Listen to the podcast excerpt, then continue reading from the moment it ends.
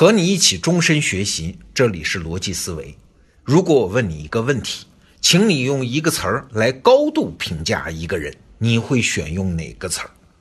要是放在过去，我估计你会选什么善良啊、能力强啊这样的词儿。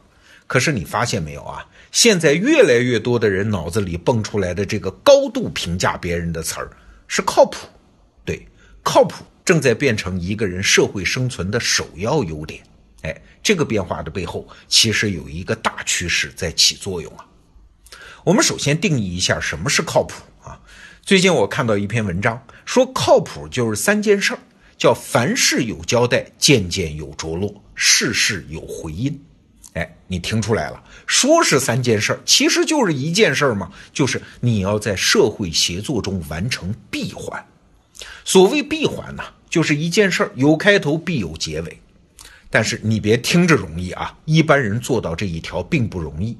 咱们可以自省一下，我们进行一项事情，你不会半途而废吗？东西拿出来用完，你一定放回原地吗？别人跟你说一件事儿，你办不办得成，都一定回复吗？如果当时不能及时回复，那你到你能回复的时候，你会解释一下上次不回复的原因吗？哎，所有这一切都叫有开头必有结尾，一件事儿在你这儿完成了闭环。我还记得当年我刚入行媒体的时候啊，有一位老记者就跟我讲，张瑞敏在海尔抓管理，最开始是从哪儿入手啊？是从工人不要在厂区随地大小便入手的。但等完成了这种基本的素质教育，再去抓管理，那重要的抓手是啥呢？就是这闭环二字。比如说上班的时候，你把椅子从桌档里拖出来坐下啊，写会儿字儿。但是，一会儿呢，又要起身去办事儿，那就一定要把椅子推回去，这就是椅子本身的闭环。你要是不推回去啊，哎，被抓住，这就叫犯规，要扣分的。海尔管理员工闭环是从这么细致的地方入手的。我还记得那位老记者怕我不信，现场给我做了个示范。他抓起电话给青岛的海尔总机拨了个电话，接通之后说：“我找罗振宇啊。”人家海尔没有罗振宇啊，总机就问呢，您找的这个罗振宇他是哪个部门的呀？哎，他就瞎编了个部门。总机说好像没有这个人啊。这样，您给我几分钟，我来查一下。如果查到这个人，我让罗振宇给你回电话。你想，一般查无此人，那不就算了吗？哎，但是过了几分钟，那位总机居然把电话回过来了，说我刚才啊把整个海尔都查过了。确实没有罗振宇这个人，你看啊，当时已经有电脑了，所以查无此人并不困难。但是难就难在有始有终啊，把这个动作给闭环了呀。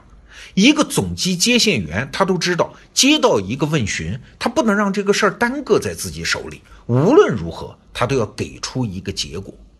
所以你看。靠谱这事儿，他不是说你很能干啊，不是说你答应了什么就一定能做到什么，那是神仙，那不叫靠谱啊。靠谱是啥？是你和你周边的协作网络保持高效的互动。哎，都说海尔管理好，好就好在这儿啊，所有的人都因为这个闭环的行为习惯，和他人和组织首尾相接，凝结成了一个高效的行为网络。这种高效啊，就体现在两个方面了。第一呢，是不断线啊，就像我们刚才说的，凡事有交代，件件有着落，事事有回音。这三点本质上就是不断开和协作网络的链接嘛。你从协作网络上接到了一个信息或者是任务，处理完毕之后呢，一定要再反馈给网络，确保两头连接。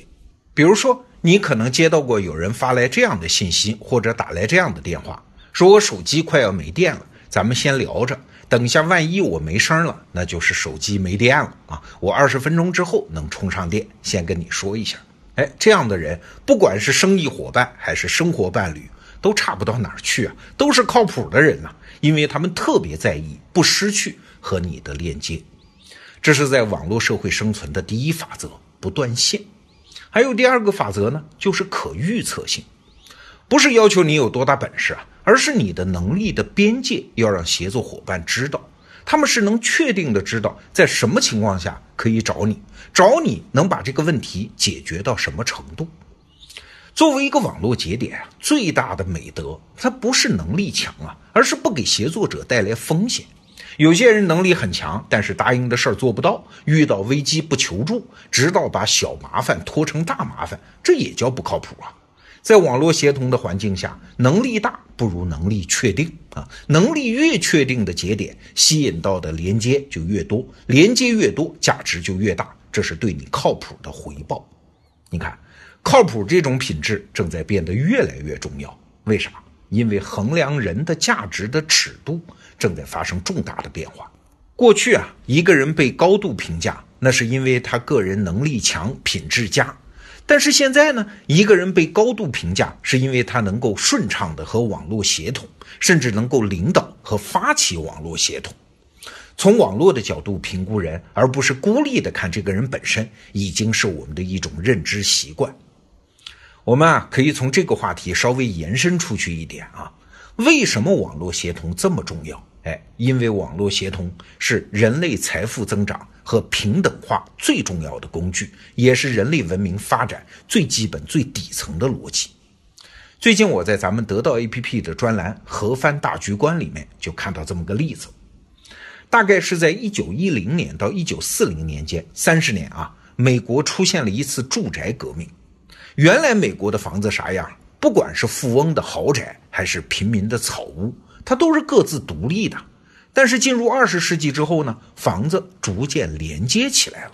连接起来有什么好处呢？你想都想得到，电线接近了千家万户，自来水龙头一拧，干净的水就哗哗流出来了。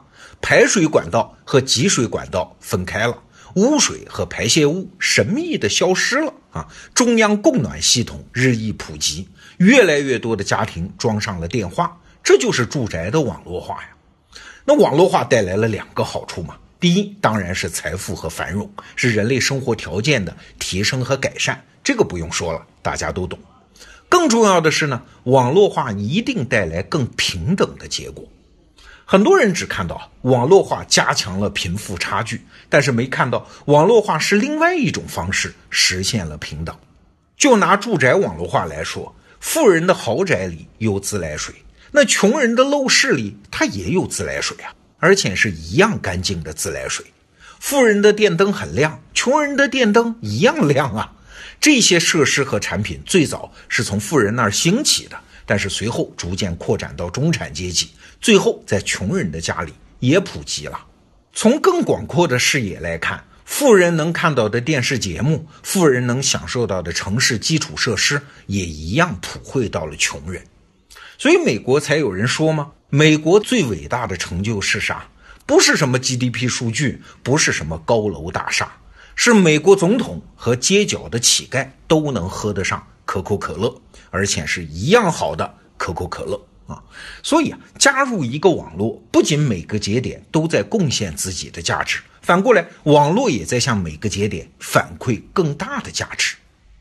那正是因为这个效应，所以人类社会一直在往网络协同的方向演进，这是比任何小趋势都要更为根本的大趋势。